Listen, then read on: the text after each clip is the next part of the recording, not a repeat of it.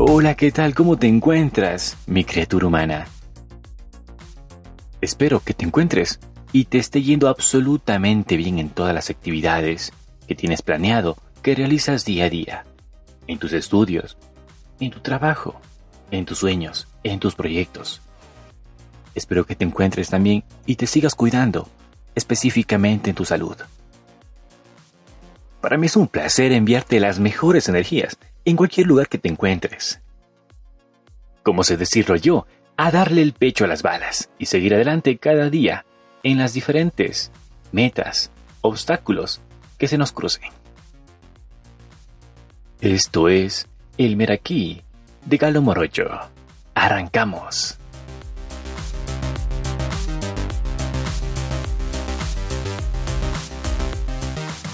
Te comento, mi criatura humana, que hemos recibido algunos mensajes comentándome y mencionando que qué ha pasado con las cápsulas. Las cápsulas de enero, las cápsulas de febrero y las cápsulas de marzo. Te comento que las cápsulas están de vuelta, capturando las informaciones, novedades, datos curiosos de diferentes partes y rinconcitos del planeta Tierra. Así que ya sabes, las únicas cápsulas las vas a encontrar aquí. Ponte cómoda o cómodo con tu bebida, comida o con lo que te encante hacer o estés haciendo en este momento. Estas son las cápsulas de marzo. Comencemos estas cápsulas con algo loco y a la misma vez con algo tecnológico. Escucha. La primera boda en el metaverso se celebrará el próximo mes. Costará 1.800 euros y además tendrá la temática de Harry Potter. Una pareja india se ha cansado de esperar a que la situación sanitaria mejore y ha optado por un casamiento virtual que le permite mantener sus 2.000 invitados en lugar de cumplir con las restricciones y tener aforo solo para 100. El metaverso se está convirtiendo en uno de los temas más mencionados desde que Mark Zuckerberg anunció que su empresa motriz pasaría a denominarse Meta.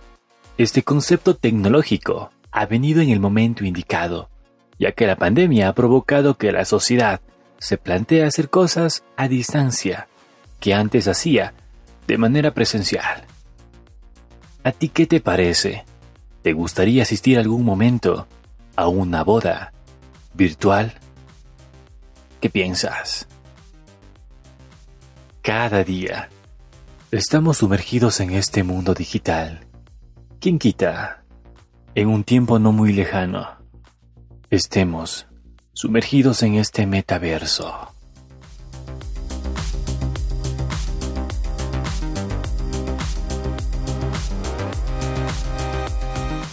Y pregunto, ¿a quién no le gusta la comida?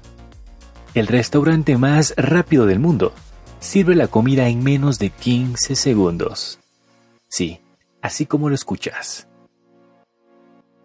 El restaurante más rápido del mundo se encuentra en Guadalajara, México, y se llama Carne Garibaldi. Este local de comida tradicional mexicana tarta entre 10 y 20 segundos en traer el plato a la mesa una vez hecho el pedido. En 1906 recibieron el récord Guinness por conseguirlo en 13.5 segundos. Y, desde entonces, nadie ha podido superarles. Sin embargo, su menú y su elaboración poco tiene que ver con el fast food.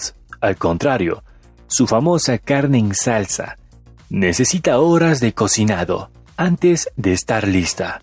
Por eso, todo suele estar preparado antes de que abran las puertas. Igualmente, los comensales no suelen pasar más de media hora en el local, porque el servicio es muy veloz. Antes, casi de llegar a la mesa, el camarero les da la bienvenida en tres entrantes, nachos con guacamole, frijoles y cebolla, con cilantro para acompañar el resto de comidas. Carne Garibaldi, el restaurante más rápido del mundo. Y seguimos también nosotros así de rápido con las cápsulas, una tras otra. Cambiemos de tema y nos vamos ahora con una nota, algo medio curiosa e inquietante. Un hombre huye de un enjambre de abejas en Brasil. Se lanza a un lago y muere atacado por pirañas.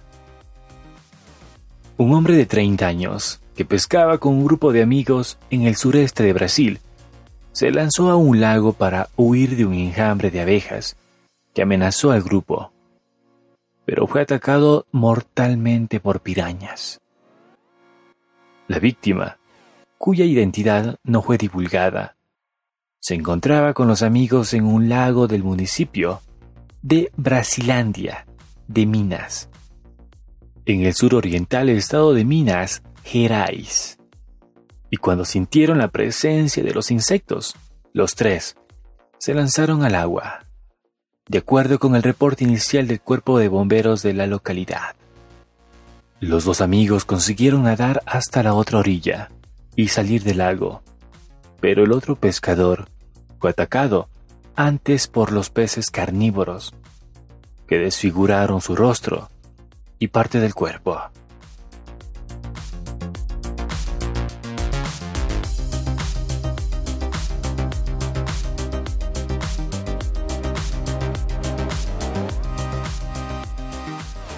Los volcanes de hielo, los grandes protagonistas del paisaje de una parte del planeta Plutón. En Plutón existe una zona marcada por la actividad relativamente reciente de volcanes de hielo que alcanzan hasta 7 kilómetros de altura. Las imágenes tomadas de Plutón por la nave New Horizons de la NASA han permitido a un equipo encabezado por el Instituto de Investigación del Sureste en Colorado, examinar una zona dominada por grandes elevaciones irregulares. Al sureste del Spugni, Planitia, el criovolcanismo, es decir, volcanismos de hielo, se ha observado en varios lugares del sistema solar. Y describe el desplazamiento de material helado mediante procesos volcánicos. Ahora nos trasladamos hasta otra parte del mundo, el lago de África, que parece un paraíso, pero esconde un secreto mortal. El Kibú es uno de los grandes lagos de Rid de África, que se encuentra entre Ruanda y la República Democrática del Congo. Su aspecto apacible, rodeado de montañas, esconde un misterio. Francois Darchan Beau de Kibuwat, una empresa que extrae gas de las aguas del lago para generar electricidad, ha alertado de que miles de años de actividad volcánica han provocado que una acumulación masiva de metano y dióxido de carbono se disuelva en las profundidades del lago Kibu lo suficiente como para resultar monumentalmente destructivo, en el raro caso de que fueran liberados. Si se activa la llamada erupción límnica, causaría una enorme explosión de gas desde las aguas profundas hacia la superficie, que generaría grandes olas y una nube de gas venenoso que pondría en riesgo la vida de millones de personas. Esto es lo que llamamos un lago asesino, dijo el liminólogo o experto en sistema de agua dulce. Solo existen tres lagos de este tipo en el mundo, el Kibú y los lagos Nios y Monoun en el noroeste de Camerún. Los dos últimos experimentaron erupciones límnicas en la década de 1980 y el desastre más grande en Nios, asfixió a más de 1.700 personas en una liberación tóxica de dióxido de carbono. Pero esas catástrofes ocurrieron en una área rural, mientras que unos 2 millones de personas estarían en riesgo de un desastre similar que involucre a Kibu, el lago mortal. Estás escuchando el podcast del Meraki de Galo Morocho.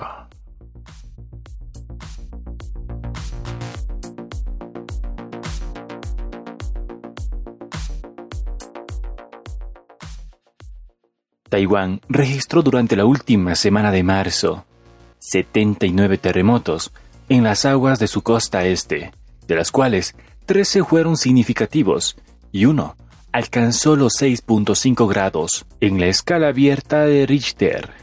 Los habitantes de las localidades de Chenggong y Changping, situadas en la costa oriental, se despertaron con temblores y alarmas después del primer terremoto.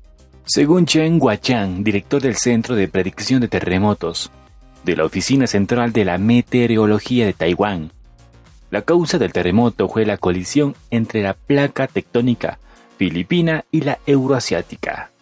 Taiwán se asienta en la confluencia de ambas placas, por lo que los sismos en su territorio son frecuentes. Ahora, nos vamos hasta Argentina. Una niña de 12 años acude al hospital con un dolor de estómago y acaba dando a luz. Su padre fue detenido por abuso. Una menor de 12 años acudió al hospital con dolor de estómago y terminó dando a luz a un bebé prematuro. El suceso ocurrió hace unos días en el Hospital General Mosconi de la provincia de Salta, en Argentina. El bebé nació prematuro de aproximadamente 34 semanas y fue una niña de 2 kilos 700. Fue derivada del hospital de Tartagal porque necesitaba servicios de neonatología. Después de ser dada de alta, se realizaron dos denuncias, una por parte del hospital y otra por parte de la madre de la menor. En la queraya, es decir, el lugar donde se hace la declaración, la madre señaló al padre de la menor como autor de abusos sexuales a su hija, en repetidas ocasiones desde 2021. En este sentido, el hombre ha sido imputado por delito de abuso sexual, agravado por el vínculo parental con la menor. La bebé también ha sido sometida a una prueba de paternidad para esclarecer los hechos. Sabes, estas son las noticias que a veces no quisiéramos contar. Como el mundo cada vez está más enfermo, más intoxicado, más contaminado. El objetivo de contarte, de darte esta información, es para que siempre estemos alerta de nuestros familiares, hermanos, hermanas, todas las personas y seres queridos que nos rodean. Siempre estar alerta a cualquier circunstancia extraña. Antes de seguir con las cápsulas, no te olvides, como todas las ocasiones te invito a seguirme a través de las diferentes plataformas digitales para estar al tanto al momento que suba un nuevo episodio. Continuamos. Una mujer pasa una semana con palillos de plástico en el cráneo, casi sin darse cuenta.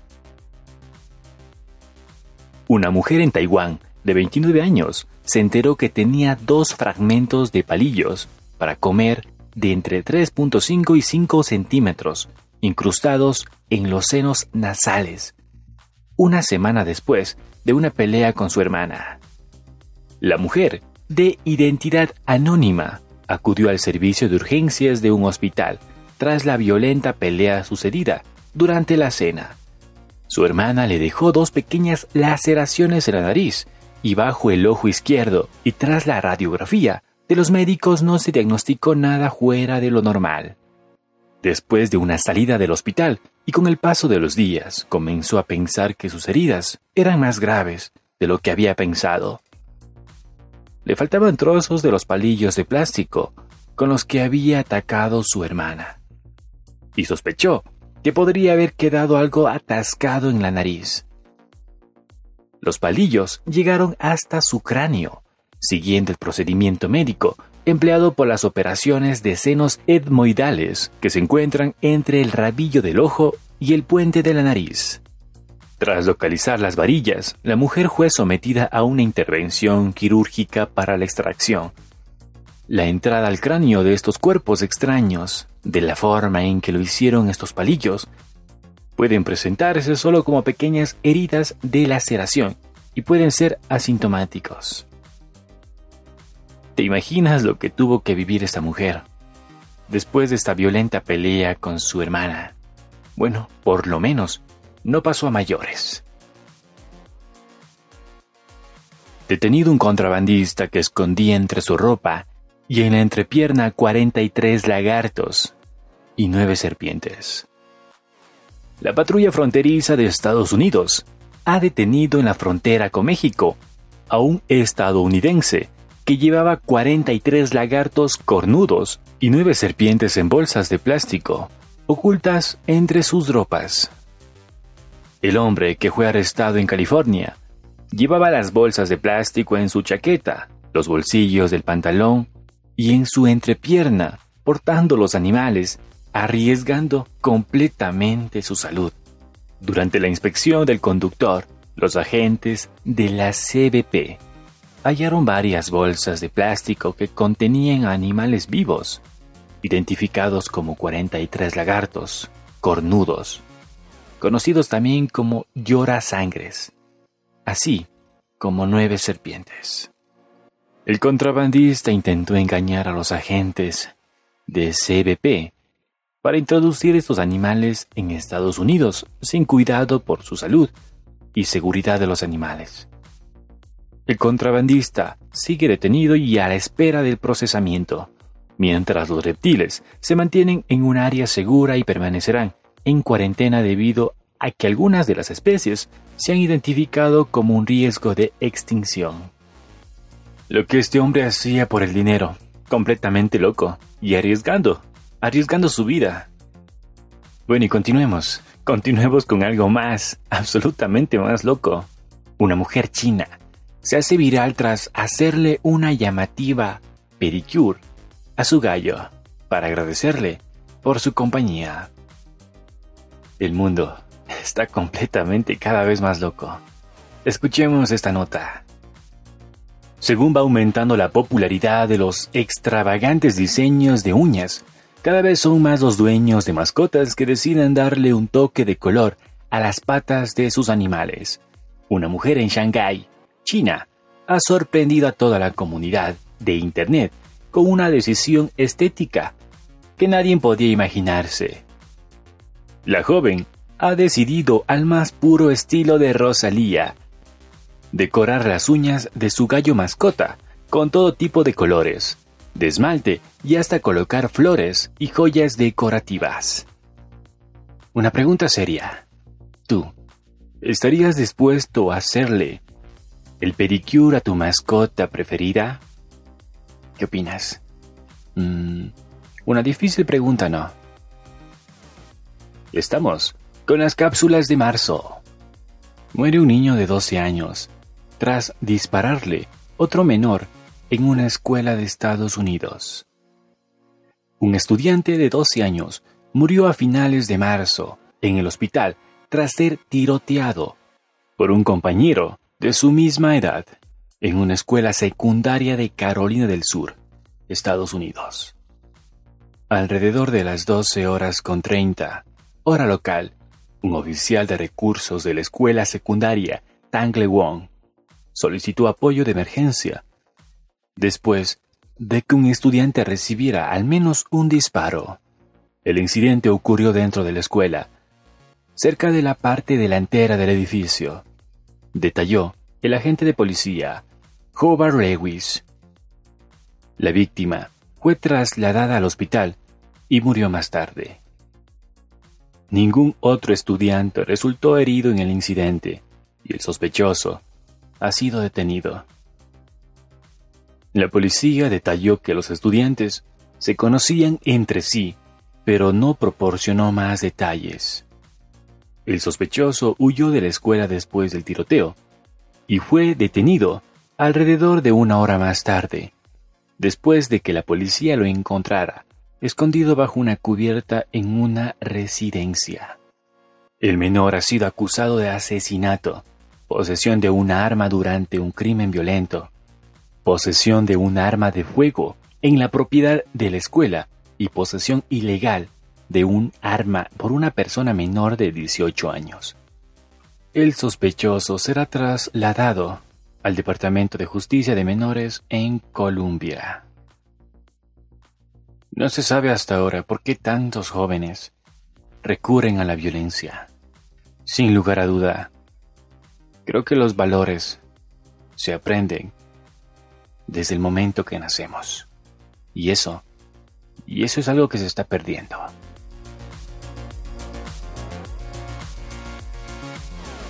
Bueno, cambiemos de noticias, vámonos con algo bueno. Algo muy, muy chévere. Un profesor ayuda a su alumna cuidando a su bebé para que ella estudie. No tengo palabras para darle las gracias. Ludmila Disante es una joven de 18 años de Coronel Bransen, Argentina, que quiso darle las gracias a su maestro en Facebook compartiendo lo que hace por ella y por su hija, de apenas unos meses, todo para que ella pueda atender en clase. Le agradezco a este profesor, que cogió a mi nena mientras yo estudiaba. La verdad es que es un genio total. Todas las escuelas tendrían que tener profes así. Para todas las chicas que son mamás y quieren terminar los estudios. Escribió en su post el que publicó una foto de su maestro dando la clase con la niña en brazos. La publicación fue compartida más de 8.000 veces, recibió numerosos comentarios aplaudiendo al docente y coincidiendo con Lumila Disante, opinando que es un genio. Después de conocer esta historia de la estudiante argentina, volamos, volamos hasta China para contarte que tendrá una central hidroeléctrica de 300 metros de altura aproximada de la Torre Eiffel. La central hidroeléctrica de Lianggekou es la última megaestructura que China ha activado para la generación de energía. Esta megaconstrucción se encuentra a una altura de 3.000 metros, es decir, está erigida muy por encima de otras hidroeléctricas chinas. Se encuentra ubicado sobre el río Yalong, al sur del país, y cuenta con un total de 3 millones de kilowatts. Se empezó en 2014 y lleva un total de 7 años en construcción. Según los cálculos de los expertos, estará totalmente terminada el año que viene. Este embalse alcanza los 295 metros en su punto más alto, una altura equivalente a la de la Torre Eiffel. Completamente algo de otro mundo, que será utilizado para la producción de energía eléctrica.